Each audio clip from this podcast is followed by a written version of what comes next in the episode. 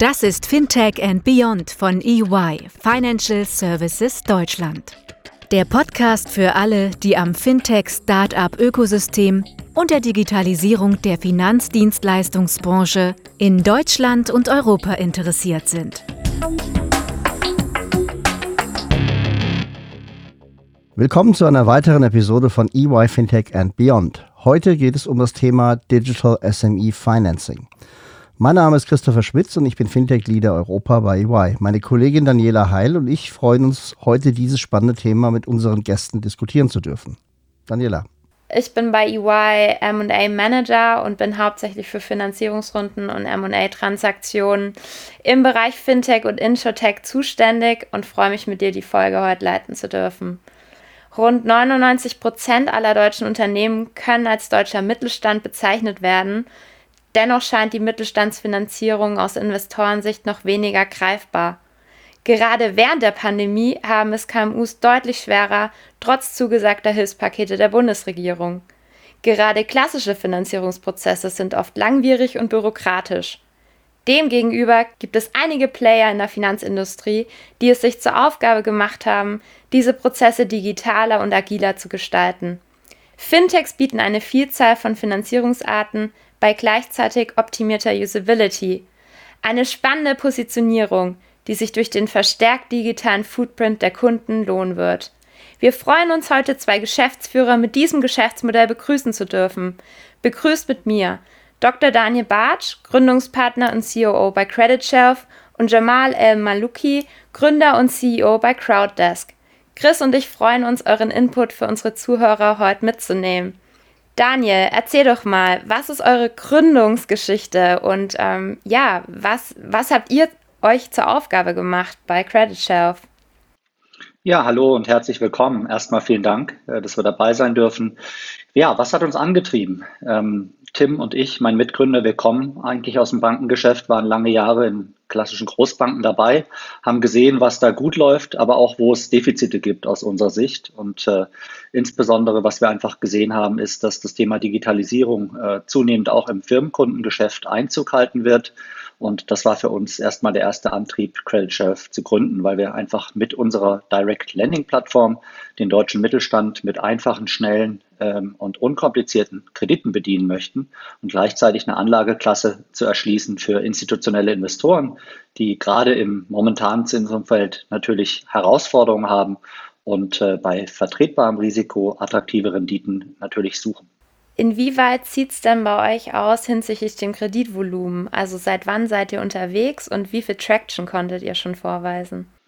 Ja, wir sind äh, 2014 äh, haben wir die Credit Chef gegründet. Wir sind seit 2015 am Markt. Ähm, wir haben seitdem ein signifikant dreistelliges äh, Millionenvolumen äh, an Krediten arrangiert über unsere Plattform. Also im letzten Jahr waren das äh, allein 100 Millionen. Wir wachsen relativ äh, konstant und stetig und sicherlich die Corona-Situation äh, hat sicherlich nochmal unserem Geschäft einen extra Auftrieb äh, verliehen. Insofern würde ich sagen, ähm, ja, wir, wir spüren die Nachfrage auf der Kundenseite und gleichzeitig den Zuspruch von institutionellen Investoren, die über unsere Plattform Zugang kriegen ähm, zu Krediten, die ansonsten in Bankbilanzen historisch verhaftet waren. Vielleicht noch kurz erwähnenswert, ihr seid ja auch vor einigen Jahren schon an die Börse gegangen glaube, äh, mit einem sehr interessanten frühen Start an der Börse.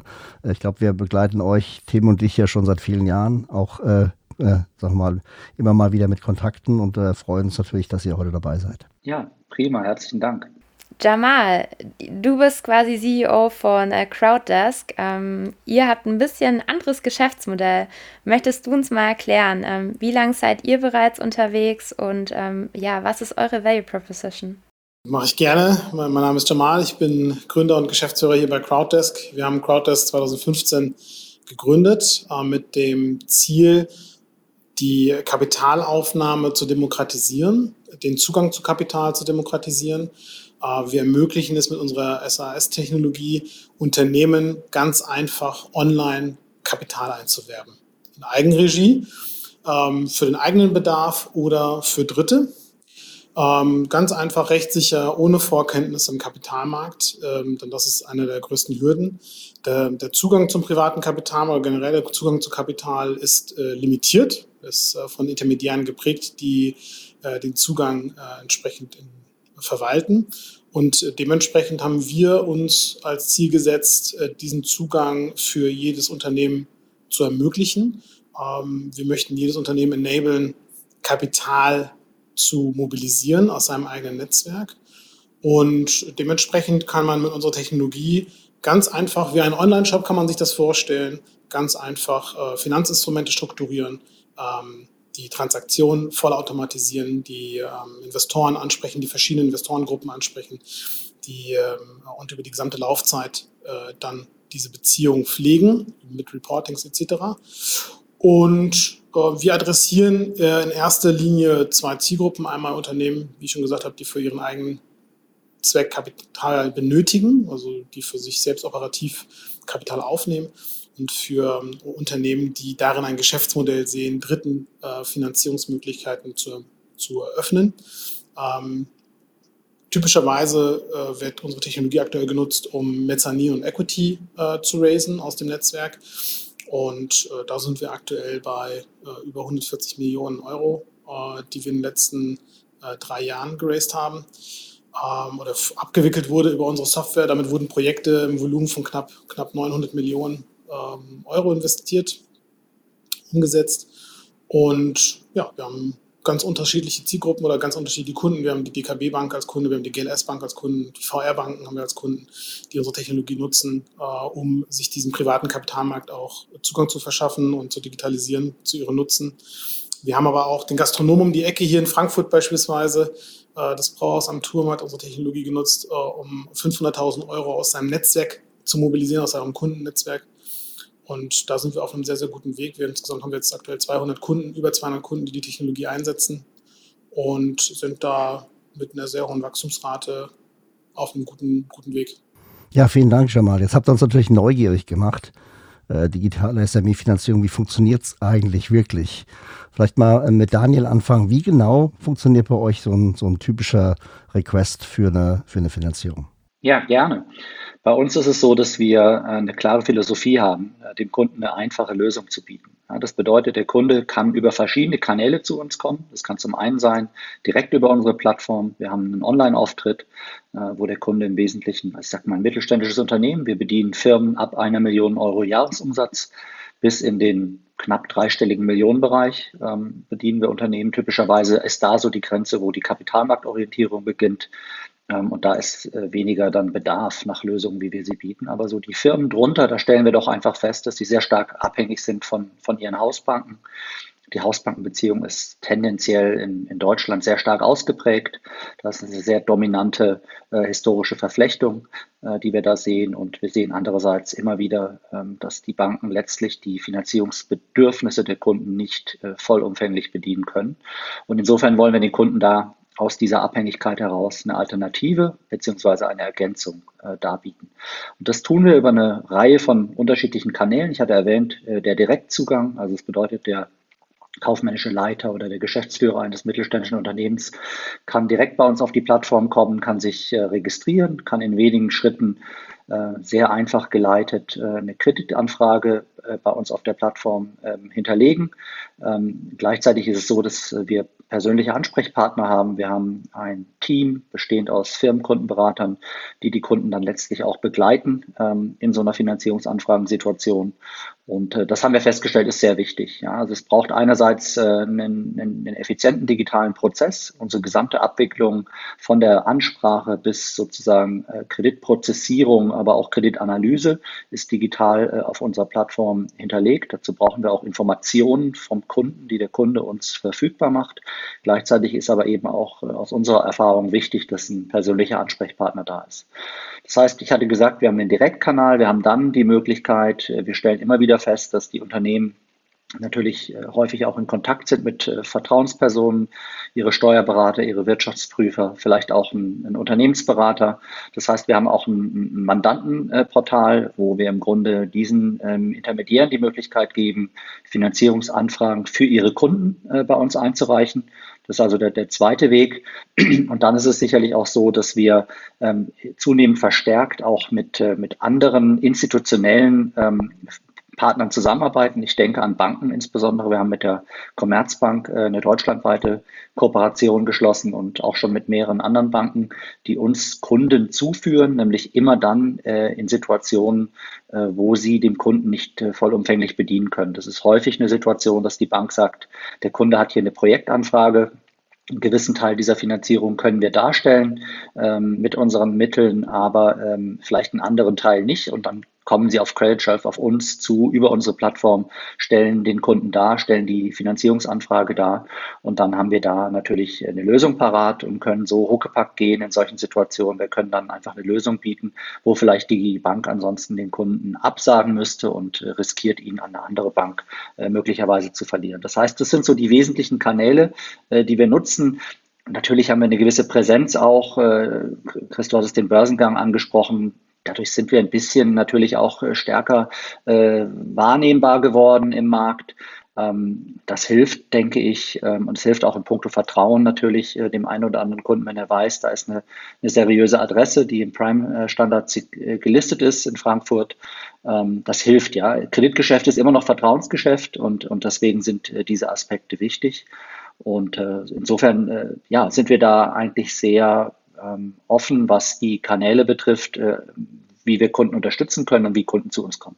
Jetzt ist ja die spannende Frage auch die nach der Funding-Seite. Ne? Da habt ihr ja auch ein spezifisches Konzept. Ähm, ich glaube, die Nachfrage nach Anlagen, jetzt gerade auch im Kreditsegment, ist ja durchaus interessant, äh, auch aus institutioneller Sicht.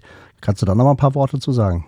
Klar, ähm, das beobachten wir auch. Äh, wir beobachten, dass ähm, ein ganzes Potpourri von institutionellen Investoren eigentlich äh, auf der Suche ist, äh, gerade in diesem aktuellen Zinsumfeld nach, nach Rendite und das zunehmend Kapital in private Anlageklassen drängt. Ähm, Direct Lending ist da ein Stichwort, aber eben auch Online Direct Lending, so wie wir es betreiben oder auch äh, mitunter Direct Lending 2.0 äh, genannt.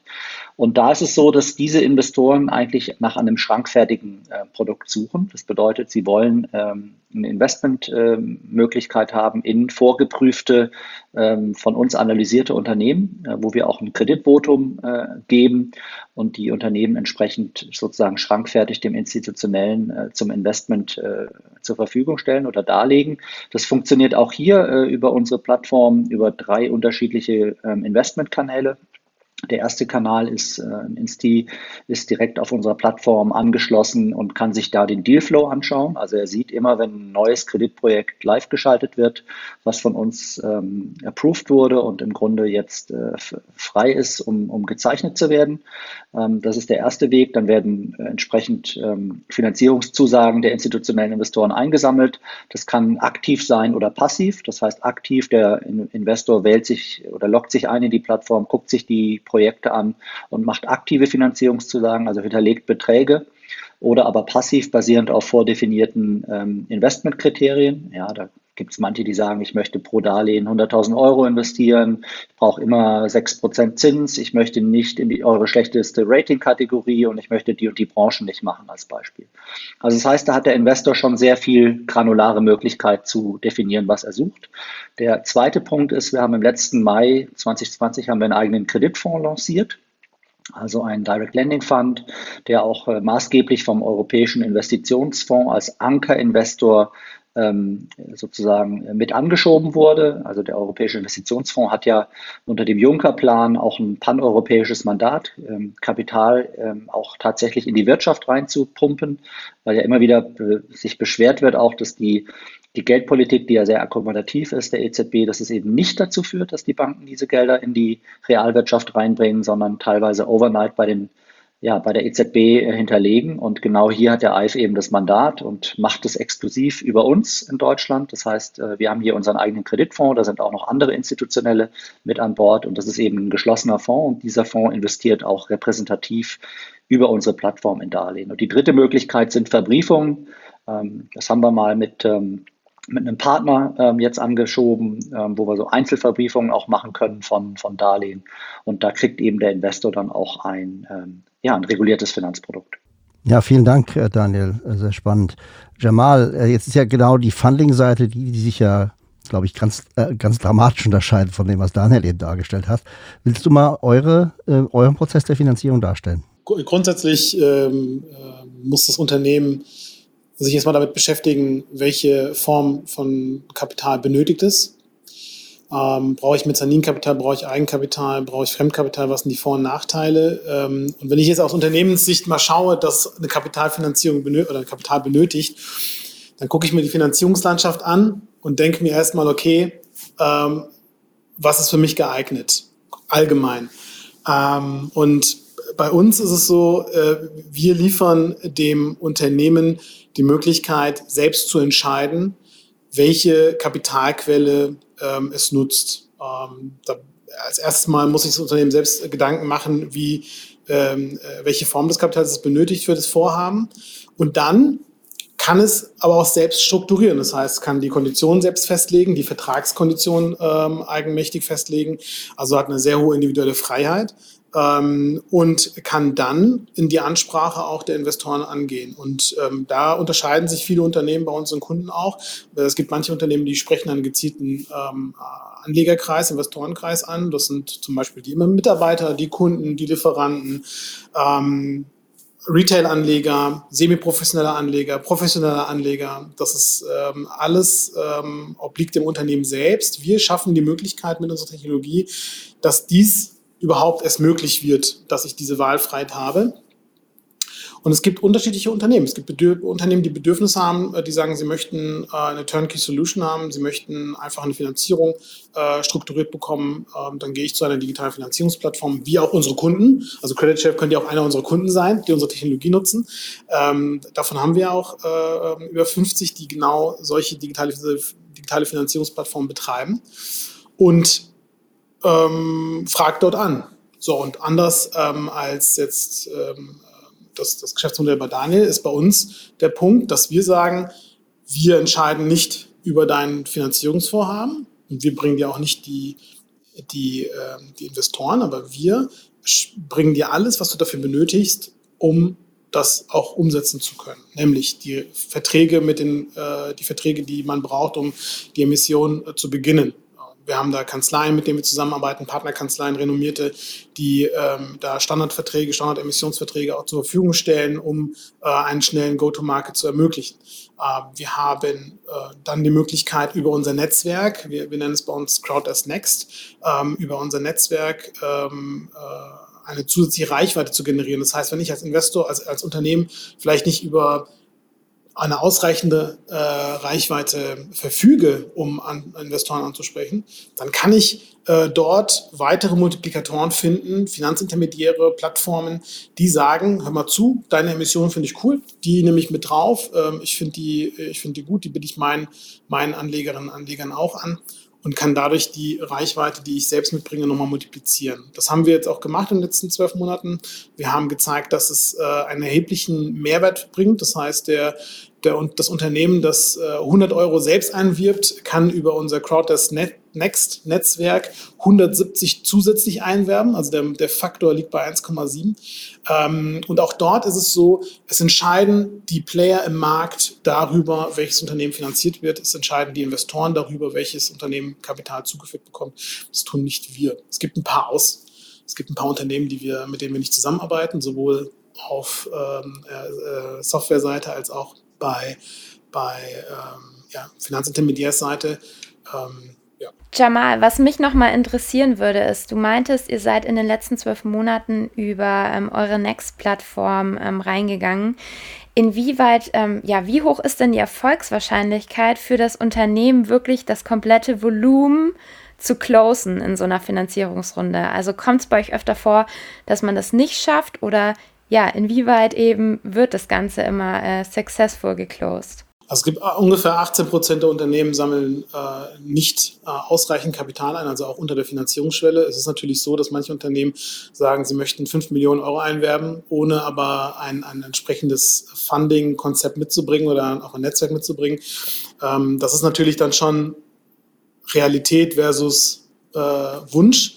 Ähm, aber typischerweise kommen die Unternehmen äh, mit einem geringeren Finanzbedarf auch aus. Das heißt, äh, über, also weit über 80 Prozent ähm, äh, haben eine Erfolgswahrscheinlichkeit. Und das ist das, was wir auch machen wollen. Wir wollen die Erfolgswahrscheinlichkeit ähm, des, des, des Fundings mit unserer Technologie signifikant erhöhen. Ähm, durchschnittlich brauchen die Unternehmen rund äh, ja, knapp über 50 Tage, 53 Tage ähm, zum, zum Funding-Erfolg. Und das erste Investment kommt in der Regel innerhalb der ersten Woche von einem externen Investor, den Sie nicht angesprochen haben. Also wir kennen, wir kennen ziemlich, wir, wir tracken das auch sehr genau, wir kennen ziemlich genau, ähm, wie, die, wie die Dynamiken im Markt sind. Wir wissen, äh, was ein Unternehmen auch dafür machen muss, äh, damit, damit es einen Investoren auch ansprechen kann und erfolgreich auch, äh, auch ja, abwickeln kann. Wie ist es denn ähm, beim Public Relations Teil? Also wenn ich quasi Market Sounding mache als Unternehmen, ähm, arbeitet ihr da dann mit Consultants zusammen, die den Unternehmen helfen oder machen das wirklich die Unternehmen komplett eigenständig in der Regel? Ich meine, das ist ja der, der, der große also signifikante Unterschied zum klassischen äh, Kapitalmarkt, äh, zum, zum geregelten Kapitalmarkt, wo ich vielleicht sogar äh, sechs Monate, zwölf Monate vor Funding-Beginn äh, oder IPO ähm, mich darauf vorbereite, dann auch entsprechend Berater äh, engagiere. Äh, das ist hier überhaupt nicht notwendig. Die Funding-Größen äh, beziehen sich zwischen, ja, ich sag mal, 50.000 Euro bis, bis 5 Millionen. Das ist so typischerweise auch, was was man aus dem eigenen Netzwerk auch mobilisieren kann. Es gibt auch Emittenten, die deutlich mehr einwerben. Das sind dann aber in der Regel Emissionshäuser, die, ähm, die einen geschlossenen IF äh, über Vertriebskanäle auch platzieren die haben in der Regel keinen externen Berater. Nein, das ist der, der, die, die Emittenten, die sprechen über E-Mail-Marketing, ihr Netzwerk und mobilisieren das selbst. Das ist der Vorteil, wenn ich äh, das selbst strukturiere. Das kann man vergleichen mit einem E-Commerce-Shop. Also wenn ich meinen eigenen Online-Shop habe, ähm, dann, dann tue ich auch alles dafür, dass ich die Leute darauf äh, hinweise, dass sie bei mir kaufen können. Ähm, und dass sie nicht zu Amazon gehen. Ähm, und, und viele sind damit erfolgreich. Es gibt natürlich auch einige, die damit nicht erfolgreich sind. Also es ist auf jeden Fall spannend, ähm, wie ihr ein Tool gebaut habt, das quasi die eigenen Unternehmen zu ihren eigenen Investmentbankern machen. Super spannend. So wie ich es verstanden habe, verändert die digitale Finanzierung auf jeden Fall äh, die Unternehmenswelt und das Doing der Unternehmer. Daniel, was siehst du denn, also wie siehst du die Veränderung für die Unternehmen durch die digitale Finanzierung? Ja, ich glaube, es sind zwei Stichworte, die da im Vordergrund stehen. Ease im Sinne von Einfachheit und Availability im Sinne von Zugang überhaupt äh, und Verfügbarkeit äh, von, von Kapital. Ja, weil es geht letztendlich darum, natürlich dem Kunden eine Möglichkeit zu bieten, auf einfache, unkomplizierte Art und Weise Zugang zu Kredit zu bekommen. Und natürlich ist es so, dass ähm, wir spüren, ähm, dass, äh, sage ich mal, Unternehmen, die perfekten Zugang haben zum Kapitalmarkt, die äh, umhofiert werden von, von fünf oder zehn oder 15 Banken, dass die, für die dieses Thema vielleicht noch nicht so virulent ist wie für, sage ich mal, normale Mittelständler die immer wieder Opportunitäten haben und vielleicht dann doch in Situationen mal von den Banken etwas kürzer gehalten werden. Ich glaube, das ist auch klar. Also das heißt, es geht darum, dass wir gerade dem normalen Mittelstand, also nicht einer Bosch, äh, sage ich mal, ne, oder einem ganz großen, sondern wirklich den normalen kleinen Mittelständler um die Ecke und auch jungen, wachsenden Unternehmen, die für die Zukunft in Deutschland stehen. Ich denke an Technologieunternehmen. Äh, Jamal hat ein tolles Unternehmen aufgebaut. Ähm, wir sehen ja viel davon. Wir sehen viele Unternehmen, die äh, jetzt äh, auf Basis digitaler Geschäftsmodelle ähm, neue, neue ähm, Märkte erschließen und neue Produkte auch bauen und da auch gar keine großen Bilanzen selber vorhalten, sondern im Grunde eigentlich IP haben, Intellectual Property, aber nicht Hard Physical Assets. Und natürlich tun sich die Banken da schwerer. Ja, sowas zu greifen, sowas äh, zu bewerten und dann äh, da, dagegen zu kreditieren, das ist äh, naturgemäß äh, für eine klassische Bank etwas schwieriger. Das heißt, äh, da sehen wir die Nische, da im Grunde ähm, Kapital ähm, verfügbar zu machen in Situationen, wo wo Banken sich vielleicht auch etwas schwerer tun tatsächlich, entweder weil es keine physischen Assets gibt als Collateral oder weil vielleicht gewisse ähm, ja, Kriterien äh, es auf ihrer Scorecard etwas schwieriger machen. Und da sehen wir den Ansatzpunkt. Und dann ist es sicherlich äh, so, dass, und ich höre das immer wieder, wenn ich mit äh, Firmen spreche, wenn ich mit Geschäftsführern spreche und er sagt mir, naja, Herr Bartsch, jetzt äh, mache ich eine Bankenfinanzierung, dann weiß ich schon, mein kaufmännischer Leiter muss jetzt die nächsten drei Tage in den Keller, ins Archiv und muss da alles herausholen, äh, was die Bank nicht alles braucht Wolfgang-Unterlagen. Und äh, dann habe ich da wieder drei Tage mindestens drauf auf dem Thema. Und äh, das denken wir anders. Ja, wir denken einfach darüber und sagen, wir wollen das so einfach wie möglich machen. Wir wollen im Grunde Daten und Informationen nutzen, die eigentlich schon vorhanden sind. Ja, ich mache mal ein Beispiel. Wir haben bei Credit Shelf ein Tool entwickelt, ähm, eine eigene Software entwickelt, die in der Lage ist, DATEV-Daten auszuwerten und, und kreditanalytisch aufzubereiten. Ja, DATEV zum Hintergrund für diejenigen, die es nicht kennen, ist ja eine marktführende äh, Buchungssoftware in Deutschland. Knapp drei Viertel der Unternehmen, die wir bedienen, nutzen das ähm, für ihre Buchungen. Und das heißt, da muss der Kunde gar nicht viel machen. Der muss zwei, drei Klicks machen in Datev. Äh, dann haben wir das, was wir brauchen und können den sehr, sehr gut äh, schon mal ähm, analysieren. Und äh, ich glaube, das ist die Philosophie, die dahinter steckt. Ja, ich glaube, da kann man viel, viel an Potenzial heben. Ich komme ja selber aus der Bank, so wie ich es gesagt habe. Dort wird noch viel mit Fingern gemacht, ähm, was aber eigentlich ähm, nicht mehr zeitgemäß ist, sondern da kann man auf Informationen und Daten aufsetzen, die schon da sind und darum herum einen guten Prozess mit Technologie Technologie bauen. Das heißt, Daniel, bei euch muss ich quasi nicht mehr meine äh, BWA-PDF hochladen, sondern ich kann quasi eine API zu meinem, zu meinem Accounting zur Verfügung stellen. Oder wie funktioniert das genau? Ja, da arbeiten wir tatsächlich dran äh, an, so, an so einer Schnittstelle. Das ist ähm, tatsächlich nicht ganz so einfach, wie man sich das denkt. Das braucht auch das Zutun eben einer DATEV und, und anderen noch, die da, äh, sag ich mal, Gatekeeper sind.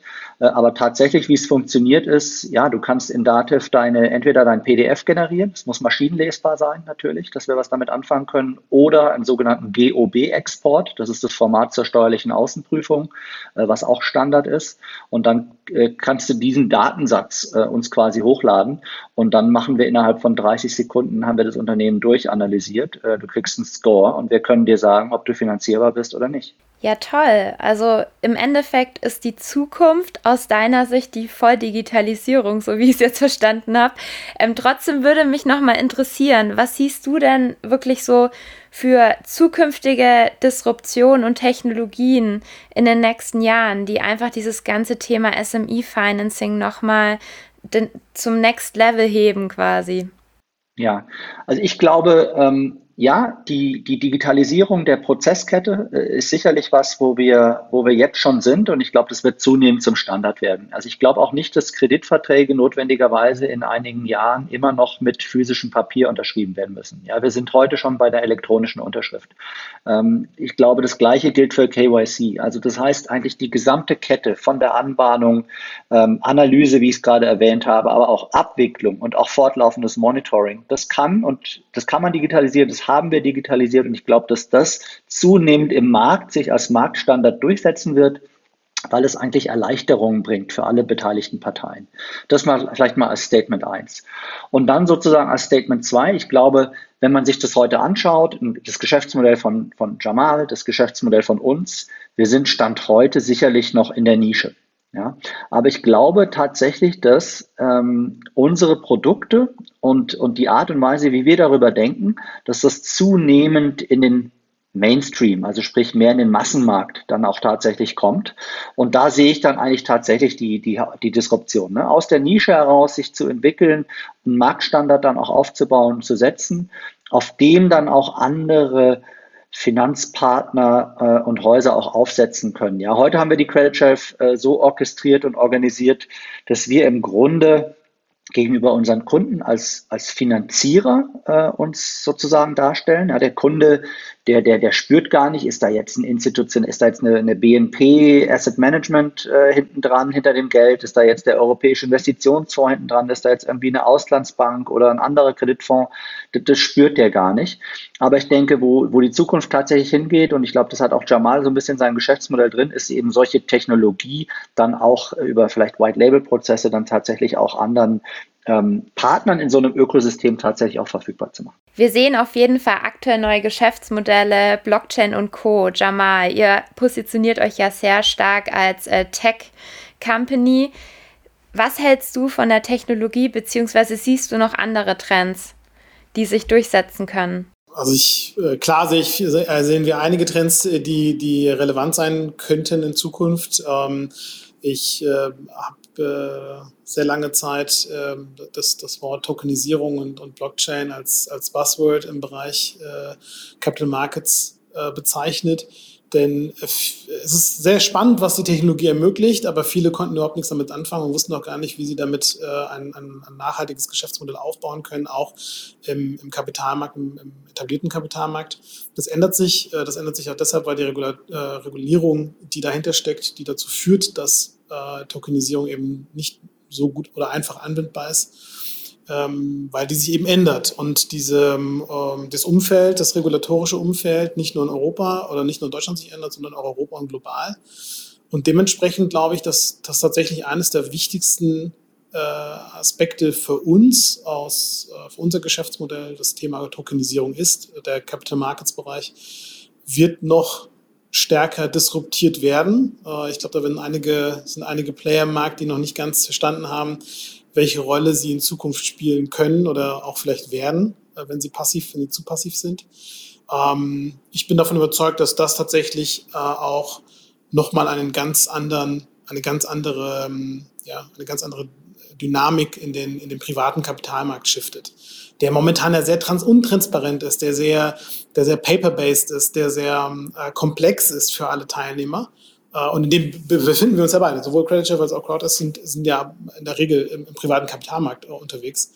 Und den kann man mit der Tokenisierung tatsächlich ähm, äh, transparenter machen, liquider ähm, und dann auch attraktiver für, für beide Seiten, sowohl für Emittenten als auch für Investoren. Ja, ich kann, äh, Jamal, kann dir nur zustimmen. Ne? Wir haben das Thema ähm, Digital Assets ähm, haben wir ja schon mal angeschnitten in einer anderen Folge, äh, die wir mit Philipp Sandner gemeinsam gemacht haben. Auch das Thema Cent Central Bank Digital Currencies spielt natürlich eine ganz große Rolle. Stablecoins, alles, was sich darum entwickelt, ist, glaube ich, ein super spannendes Feld. Ähm, ja, hin zu solchen Sachen wie Pay-per-Use, ne, die dann über Coins abgerechnet werden, wo wir heute schon erste ähm, Produkte ja im Markt sehen. Ne? Und von daher, das, das wird sich ja auch dann letztlich auf euch so ein bisschen auswirken. Ne? Wie, wie wollt ihr da nachziehen, gleichschalten oder äh, da letztlich auch die, diese Entwicklung nutzen? Also, also nachziehen müssen wir zum Glück nicht, sondern äh, wir, wir sind technologisch dann auch so agil, dass wir äh, dann entsprechend das adaptieren können, wenn, wenn wir wenn wir der Meinung sind, dass es ein nachhaltiges Geschäftsmodell damit möglich ist und damit auch eine größere Zielgruppe erreichbar ist. Denn das ist das Wesentliche, wenn ich nicht der Meinung bin oder wenn wir nicht der, der, der Ansicht sind, dass wir einen Mehrwert für unsere Kunden damit generieren können, der entweder wirtschaftlich ist, der vielleicht regulativ ist, der äh, vom, vom Aufwand her administrativ dann auch sein kann, dann macht es auch einfach keinen Sinn, einfach nur auf neue Technologien zu setzen äh, zum Selbstzweck. Das ist, das ist nicht unser Business. Also wir werden nicht dafür bezahlt hier äh, von unseren Gesellschaftern äh, oder von, von unseren Kunden dafür, dass wir uns hier verkünsteln, sondern äh, wir müssen die beste technologische Lösung bieten, um Kapital aufzunehmen und zu äh, maintainen. Ja, also kein Selbstzweck, das ist, glaube ich, auch klar. Ähm, aber ich finde es auch spannend, dass jetzt äh, man in einer Folge sogar zweimal das Wort Blockchain sagen darf, ohne dass man dafür gleich abgestraft wird. Äh, das ist eine Entwicklung der letzten sechs Monate, wenn wir ehrlich sind. Ähm, vielleicht ein bisschen anderes Thema. Ähm, das Thema Finanzierung bedingt ja immer auch die Frage rund ums Rating, ähm, nicht nur jetzt der Unternehmen, die Kapital aufnehmen wollen, sondern natürlich auch auf der anderen Seite die Seriosität von Investoren. Und ähm, da gibt es natürlich für beide Seiten eigentlich ein Risiko in so einer, in so einer ähm, Transaktion. Vielleicht, ähm, Daniel, sagst du mal ganz kurz aus deiner Sicht, wie denn ihr Kundenprojekte prüft und äh, welche Rolle die da auch mit Automation schon mittlerweile ähm, an den Start geht? Ja, genau. Und ich glaube, das ist tatsächlich ähm, unsere DNA. Ja? Risikoanalyse, ähm, Kreditverständnis ist tatsächlich äh, im, im, Kern dessen, wofür wir stehen. Ähm, das sieht man auch an der Genese der, der vieler meiner Kollegen, aus welchen Bereichen in den Banken sie kommen. Ähm, mein Mitgründer Tim hatte ich erwähnt, wir haben den Mark als äh, Chief Risk Officer im Vorstand, der äh, bei Moody's S&P äh, war, davor bei Goldman, der immer im Bereich Kreditrisiko unterwegs war, für die S&P die Mid-Market-Methodologie entwickelt hat. Also das nehmen wir sehr, sehr ernst. Ja. Es geht im Wesentlichen darum, eine seriöse Krediteinschätzung ähm, zu treffen. Äh, ja, wir nutzen dafür Technologie und auch Daten, nämlich, ich hatte es vorhin erklärt, äh, dort, wo Daten eben bereits vorhanden sind, glauben wir ganz stark daran, dass es äh, smarter ist, diese zu nutzen ähm, und reinzuziehen, als sie im Grunde über Medienbrüche zu replizieren und äh, dadurch auch Geschwindigkeit im Prozess aufzubauen. Ja, wir hören das immer wieder von unseren Kunden, dass sie sagen, Mensch, der Bankenprozess ist so fürchterlich langweilig und, und langwierig. Wir haben das auch in der Corona-Phase, Welle 1, wieder stark gesehen. Da sind die Banken ja überflutet worden von der ersten Kreditanfragewelle. Ja, da hat sich wochenlang nichts getan. Da kam auch keiner aus der Deckung, bis die Politik irgendwann gesagt hat, wir nehmen jetzt 100 Prozent des Risikos über die KfW. Hauptsache, es passiert jetzt mal was. Und ähm, da ist einfach unser, unser Votum, wir, wir, wir glauben sehr stark daran, dass äh, Kreditanalyse hier wichtig ist, auch für unsere institutionellen Investoren. Wenn ein Investor über unsere Plattform analysiert, ist es im Regelfall so, dass der vorher eine tiefe DD äh, gemacht hat auf uns, auf unserer Plattform, auf unsere Analyse, ähm, auch auf unseren Datenbestand, auf unsere Performance, ähm, bevor der da mehrere Millionen äh, oder im Fall vom, vom EIF, das ist ja ein Fonds, der wird ja über 100 Millionen Euro groß, ähm, das sind schon signifikante Investments. Da muss man schon wirklich prüfen, ähm, mit wem hat man es da zu tun und natürlich spielt die Analyse äh, von Credit Sheriff in dem Moment eine sehr, sehr wichtige Rolle und äh, deswegen ist das zentral. Ja, vielleicht noch ähm, jetzt gleich mal auf die andere Seite zurückgespielt, Jamal. Für euch ist natürlich ein bisschen eine andere eine Sicht auf die Dinge. Ich denke mal, die, die generellen Risikoparameter sind die gleichen, aber es sind natürlich möglicherweise andere Anleger auf der anderen Seite. Wie geht ihr da vor? Also wir selbst nehmen äh, nie eine, eine äh, Risikoanalyse vor, auch für die äh, Kunden, also sowohl nicht für die Emittenten als auch für die Investoren. Das machen in der Regel dann die Intermediäre, wenn es äh, Intermediäre an der Stelle gibt, ähm, die dann mit ihrem eigenen Scope äh, auf die Unternehmen schauen die ja auch ein ganz anderes Set an, an Kreditscoring auch haben, auch individuelles Set an Kreditscoring, die nicht nur nach quantitativen ähm, Mechanismen oder Logiken entscheiden, sondern beispielsweise auch nach ideologischen. Ist das äh, ein Projekt, das sozioökonomisch ist, äh, damit es in meine DNA als, als, als Unternehmen auch passt, äh, die jetzt hier Kapital ähm, dafür einwerben? Ähm, es gibt, also wir haben auf jeden Fall, was, was unser Interesse ist, dass wir die Transparenz in dem gesamten Prozess erhöhen. Das heißt, wir versuchen Informationsasymmetrien abzubauen, damit jeder der beiden oder jeder Player in dem Markt sich sein eigenes Bild bestmöglich ähm, äh, erstellen kann und auf der Basis dann eine Entscheidung treffen kann, ob ich investieren möchte oder nicht. Denn äh, im, im Debt-Bereich habe ich natürlich schon andere Möglichkeiten, auch der Sicherungsübereignung äh, oder der Besicherung generell. Ähm, das habe ich im, im Equity- oder Mess-Bereich de facto nie. Äh, äh, abgesehen von der persönlichen Bürgschaft, ähm, die dann aber auch jetzt nicht unbedingt was wert sein muss. Danke, Jamal. Ja, durch Corona hat sich natürlich in dem letzten Jahr einiges verändert, auch im KMU-Bereich. Ähm, inwieweit sind denn eure Kunden bzw. eure Projekte und so weiter betroffen? Was habt ihr denn gemerkt in eurem Financing-Business durch Corona? Daniel, vielleicht wirst du uns mal kurz einen Überblick geben. Ja, wir haben natürlich in der ersten Corona-Phase eine starke Anfragewelle gesehen, geprägt durch viel Unsicherheit im Markt. Unternehmen haben Liquiditätspolster äh, gesucht und wollten die aufbauen. Unternehmen hatten äh, bedingt auch teilweise schon durch den ersten Lockdown äh, Schwierigkeiten, ihr Geschäft äh, operativ auch äh, umzusetzen und zu gestalten. Das war natürlich eine, eine, eine, starke erste Welle, die wir da gesehen haben. Ich glaube, was sich so in der Folge gezeigt hat, ähm, als dann eben auch äh, die KfW-Angebote kamen, das Geld hat ein paar Monate gedauert, aber das Geld ist dann angekommen, hat sicherlich den Markt dann auch etwas stabilisiert. Ich glaube, die Unternehmen haben gelernt, dass es eben neben Banken auch äh, andere Kanäle tatsächlich äh, braucht. Äh, wir haben das sehr stark bei uns gespürt und der Zuspruch war sehr hoch. Also über digitale Kanäle zu arbeiten, unabhängig zu sein von Filialen, schnelle Feedbacks zu bekommen. Ich glaube, das ist was, was die Unternehmen mitgenommen haben als für sich, als Lessons learned, als Takeaway aus der Krise, dass das sehr wichtig ist. Und da gehen wir eigentlich auch davon aus, dass das äh, nach vorne gerichtet äh, sehr, sehr wichtig sein wird jetzt. Und da ist Kat Corona sicherlich ein Katalysator. Danke, Daniel. Jamal, wie, wie habt ihr das bei Crowddesk bisher wahrgenommen? Also das Investitionsvolumen ist gestiegen signifikant. Also die Anleger haben auf jeden Fall auch nach Investments gesucht, auch in der Corona, in der Corona-Phase. Ähm, wir haben auch einen Zuspruch natürlich von, von Seiten der Emittenten ähm, erfahren.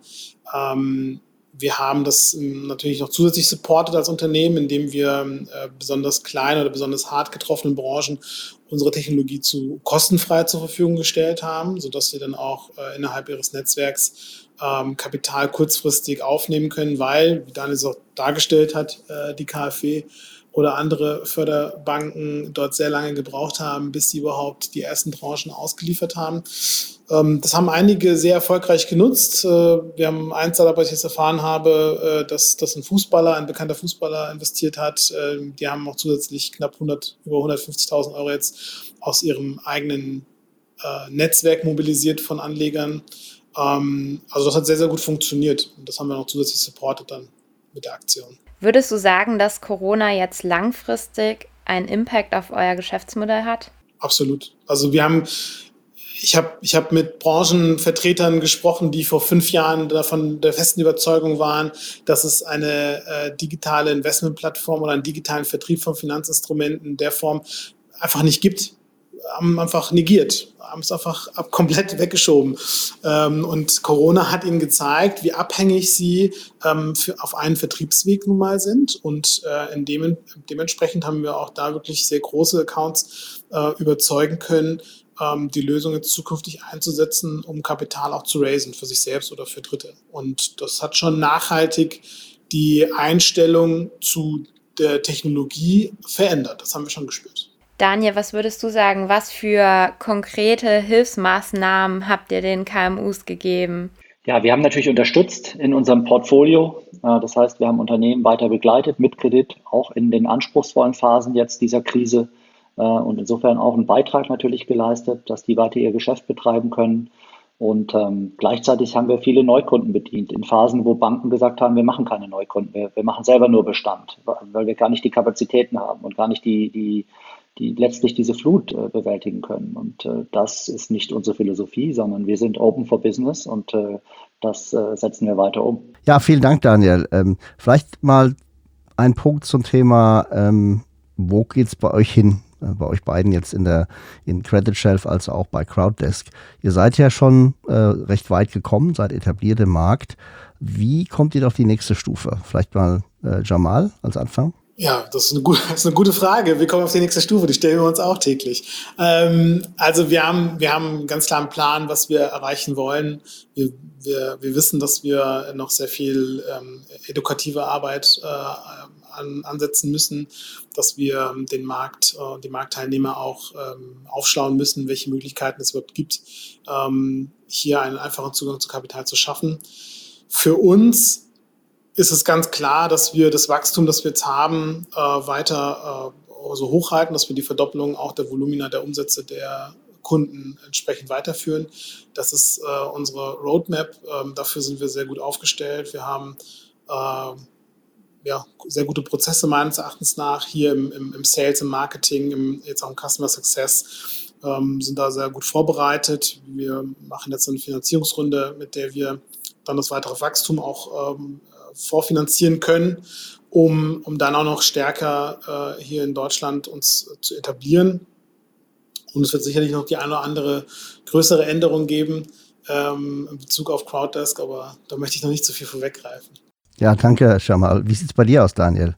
Credit Chef ist ja schon an der Börse. Wo geht es dann überhaupt noch hin?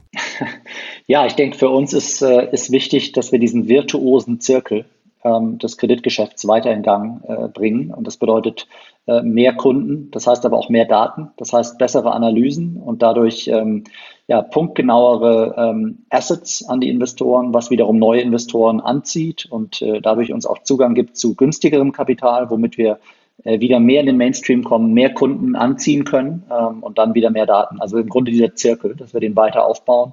Wir glauben, dass äh, 2021 da ein sehr spannendes Jahr wird, weil wir vermuten, dass die Banken Mühe haben, jetzt äh, allmählich wieder in die Bütt zu springen und die KfW in ihrer Rolle als staatlicher Kreditgeber in Deutschland äh, wieder abzulösen. Ähm, das glauben wir, ist, ist, wird nicht ganz einfach für viele Banken. Vor dem Hintergrund ihrer eigenen Herausforderungen im Portfolio, vor dem Hintergrund äh, der Kapitalisierung und Eigenmittelunterlegung, äh, die in dem Geschäft vonnöten sind. Und dann natürlich äh, in vielen Branchen den herausfordernden Bilanzen, äh, die 2020 einfach zeigen in, in, bestimmten Branchen. Also nicht der perfekte Mix äh, für Banken, um hier äh, Vollgas zu geben. Und insofern glauben wir, dass der Markt da spannende Opportunitäten für uns äh, bereithält, um uns einfach äh, ja, noch stärker da ähm, letztlich ja, zu Diensten zu sein, dem, dem deutschen Mittelstand und unsere Dienste anbieten zu können. Ja, ich glaube 2021, insbesondere zweite Hälfte, ne, wird da sicherlich nochmal ein Test für den Gesamtmarkt werden. Ähm, da sind wir, glaube ich, alle in gespannter Erwartung und äh, durchaus auch mit der einen oder anderen Sorgenfalte im Gesicht. Jamal, aus deiner Sicht für 2021, äh, siehst du Highlights? Also gibt gibt viele, gibt viele Highlights. Gibt äh, regulatorische Highlights auf europäischer Ebene. Das ESCP wird äh, im November in Kraft treten. Da bin ich mal gespannt, wer, die erste, wer das erste Unternehmen ist, das eine solche Lizenz auf europäischer Ebene auch beantragt bekommt oder erlaubt die Erlaubnis erteilt bekommt. Äh, wir haben die äh, elektronische Wertpapierregulierung, die äh, jetzt hoffentlich dann auch in diesem Jahr verabschiedet wird. Das wird auch super spannend, weil das den Weg eben für viele neue Innovationen im, Capital Markets Bereich. Ähm, wir selbst werden natürlich auch an unserem Produkt noch einiges weiter feilen. Wir werden noch mehr Insights bieten. Wir werden uns darüber Gedanken machen, wie wir Emittenten noch besser unterstützen können, ein, ein besseres Gefühl dazu geben, wann ist der, der richtige Zeitpunkt, Kapital aufzunehmen mit den spezifischen Informationen, die zur Verfügung stellen. Also das Thema Market Sounding, was vorhin Daniela auch angesprochen hat, ähm, äh, technologisch zu, zu adressieren. Und äh, das Thema Blockchain, Tokenisierung ist natürlich super spannend. Da werden wir auch äh, dieses, dieses Jahr äh, auf jeden Fall, wir haben schon die ersten Kunden, die das umsetzen werden, äh, auf jeden Fall auch die ersten Piloten sehen. Und da bin ich schon, also ich freue mich schon drauf. 2021 wird, glaube ich, ein richtig gutes Jahr. Ja, wollen wir es mal alle hoffen. Ja, wir sind dann jetzt schon wieder am Ende des heutigen Podcasts angekommen. Äh, Glaube ich, ein super spannendes Thema. Digital SME Financing, dem gehört definitiv die Zukunft. Ich bin fest davon überzeugt, dass da auch Effizienz und auch äh, bessere, bessere Zuordnung und Allokation von Kapital auf äh, Kapitalabnehmer ähm, in Zukunft erfolgen kann. Äh, insofern erstmal vielen Dank, Daniel und Jamal, für die super spannenden Einblicke.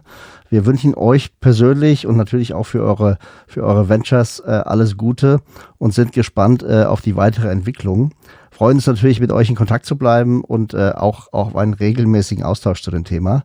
Wie immer verlinken wir unsere Gäste in den Show Notes. Das heißt, ihr könnt dann äh, auch die LinkedIn-Profile von Jamal und Daniel dort finden. Ähm, ihr findet dort auch unsere Kontaktadresse eyfintechandbeyond at de.ey.com. Ähm, wir freuen uns natürlich immer über Feedback, aber auch über Vorschläge für weitere spannende Themen oder auch Gäste, die ihr gerne einmal im Podcast hören wollt. Also dann nochmal vielen Dank, Daniel und Jamal. Hat viel Spaß gemacht. Vielen Dank, dass ihr euch heute die Zeit genommen habt. Ja, vielen Dank, herzlichen Dank. Danke, hat sehr viel Spaß gemacht. Prima. Dann äh, ja, wünschen wir euch alles Gute und äh, für unsere Hörer habt eine gute Zeit. Tschüss.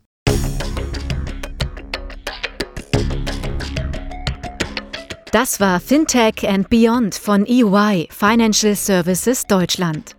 Ihr seid herzlich eingeladen, mit uns die Inhalte des Podcasts zu gestalten. Meldet euch einfach unter der E-Mail-Adresse eyfintechandbeyond.de.ey.com mit Feedback, Vorschlägen oder sonstigen Anregungen.